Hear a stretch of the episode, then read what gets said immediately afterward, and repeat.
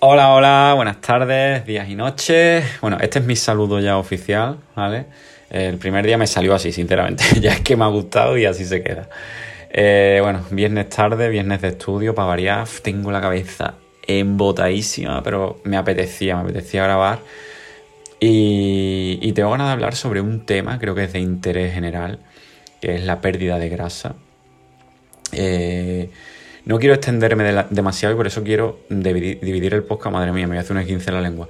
Dividir el podcast en dos partes. En la segunda quiero comentar, desde mi punto de vista, mi opinión, eh, qué podemos hacer para perder grasa corporal, eh, consejos prácticos.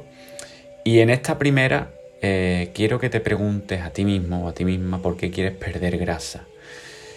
antes de responderme o responderte, si estás pensando, distingamos perder peso a perder grasa. Muchas veces, quiero perder peso. Bueno, si pierdes peso, estás llevándote por delante también eh, músculo, glucógeno, mm, agua y, grasa, ¿vale? Pero tú quieres perder grasa. Eh, ¿Por qué? ¿Para qué? Creo que la respuesta al final en la mayoría de los casos es fácil. No, no, es que me sobra aquí, no, es que no me queda bien esto que me compré el verano pasado, una operación bikini, etcétera, etcétera. Vamos, al final estamos reduciendo todo a algo tan simplista y superficial como es la estética o la apariencia física. Y, creo que se nos escapa algo, se nos escapa algo mucho más importante, que es la salud. Y cuando hablamos de grasa, cuando hablamos de sobrepeso o nos vamos más allá y, nos referimos a la obesidad, estamos ante un problema eh, mundial. Eh, saco datos, ¿vale? El 40% de la población en el mundo tiene sobrepeso. Un 20% de la población tiene obesidad. Esto es en adultos, ¿vale? Porque en niños, eh, 2 de cada 10 tiene sobrepeso, es decir, un 20%, y uno de cada 10 tiene obesidad. Eh, no sé qué os parecerá esto, yo cuando lo leí en su momento eh, me parece brutal, o sea, son, son cifras alarmantes. Estamos ante una epidemia eh, a nivel mundial de la que no se habla, o sea, no salen las noticias, que me parece muy fuerte, sinceramente. Eh, y, además de no, de no dar visibilidad a este problema, se normalizan ciertas cosas como, primero, el consumo de ultraprocesados. Eh, llámese bollería, mm, precocinados, frituras, bebidas azucaradas, como quiera. Raro es la casa que no haya este tipo de productos. Y se consumen a diario con normalidad. Y yo, de verdad, a veces cuando niego eh, comer este tipo de, alimentos, me, miran raro y tal, ¿no? Me da igual, sinceramente. O sea, mm, debemos priorizar, o sea, debemos priorizar la comida de calidad, por Dios, que, estamos en, eh, en, una tierra de cultivo, de, frutas, de hortalizas, de, buenos pescados o carne, o quien no le guste o, sea vegano, hay proteína vegetal por un tubo. En fin, normalizamos este tipo de, de alimentos, pero normalizar no quiere decir que esté bien. y esto no está bien. Por otro lado, normalizamos, y me voy, a me voy a meter en terreno pantanoso, no quiero ofender a nadie. Hay ahora un movimiento eh, body positive de mm, aunque pese 140 kilos yo muestro mi cuerpo orgulloso, orgullosa porque me quiero y amor propio, tal, bla, bla, bla, bla. Eso está del carajo. O sea, eh, quererse a uno mismo, valorarse y, y darse amor es lo más bonito que podemos hacer y creo que es una de las cualidades eh, con más valor del ser humano, si no la que más. Eso está genial. Eh, y por otro lado, quien estigmatiza, quien señala con el dedo y quien llama gordo o se ríe de alguien así es gilipollas, o sea, es mala persona. Todo eso, o sea, yo creo que la mayoría de los que me estaréis escuchando estamos de acuerdo, ¿vale? Pero una cosa es eh, estigmatizar a alguien, es decir, señalar que si haces eso eh, eres una mierda de persona. Y, otra muy distinta es negar la evidencia. O sea, cuando vemos ese cuerpo, eh, ese cuerpo con sobrepeso o ese cuerpo con obesidad, eh, hay detrás problemas muy gordos de salud, problemas que si no está sufriendo ya los va a sufrir a medio o largo plazo.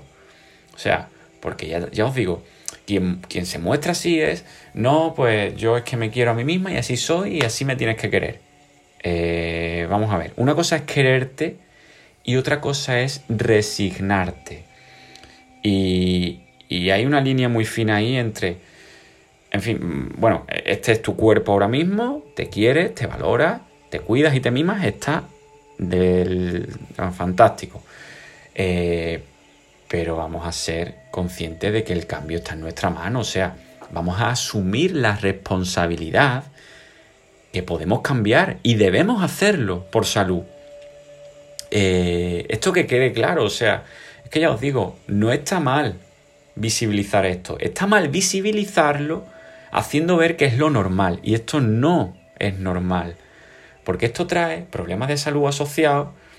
Eh, bueno, detrás de esto, por supuesto, hay, que no lo he nombrado y ni que decir tiene, sedentarismo eh, y el sedentarismo mata. O sea, un inciso. Si te alimentas bien, pero no haces deporte, no eres sano ni estás sano. Vale. Eh, sigo. Lo que me iba diciendo, o sea, con los cuerpos esto de, en fin, con sobrepeso, obesidad, estamos comprando papeletas para enfermedades muy gordas, que la mayoría o muchas de ellas son causas primarias de mortalidad en el mundo.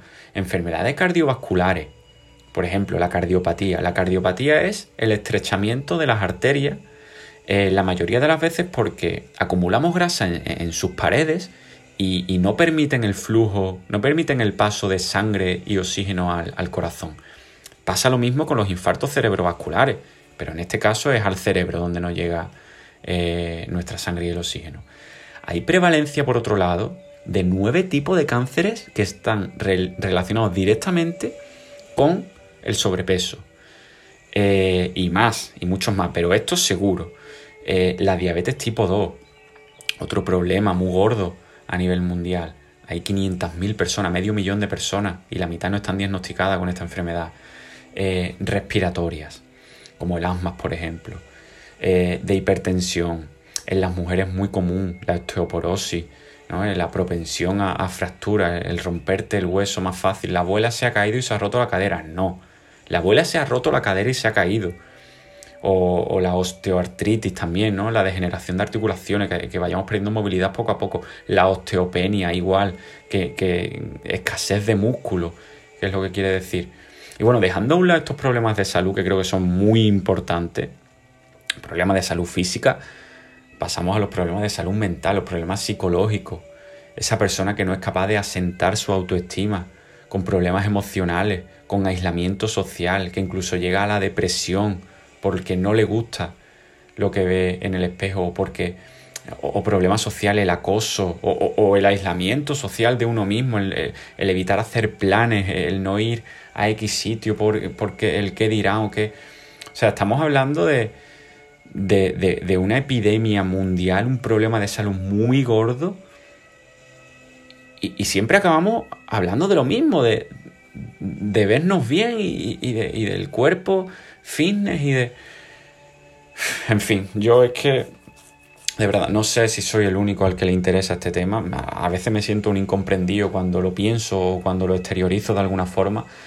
Pero bueno, si consigo remover una sola conciencia y, que alguien inicie su cambio, eh, dejando de un lado, dejando a un lado el cortoplacismo y mirando más a, cómo quiere llegar a cierta edad, pues, pues yo me daré por satisfecho.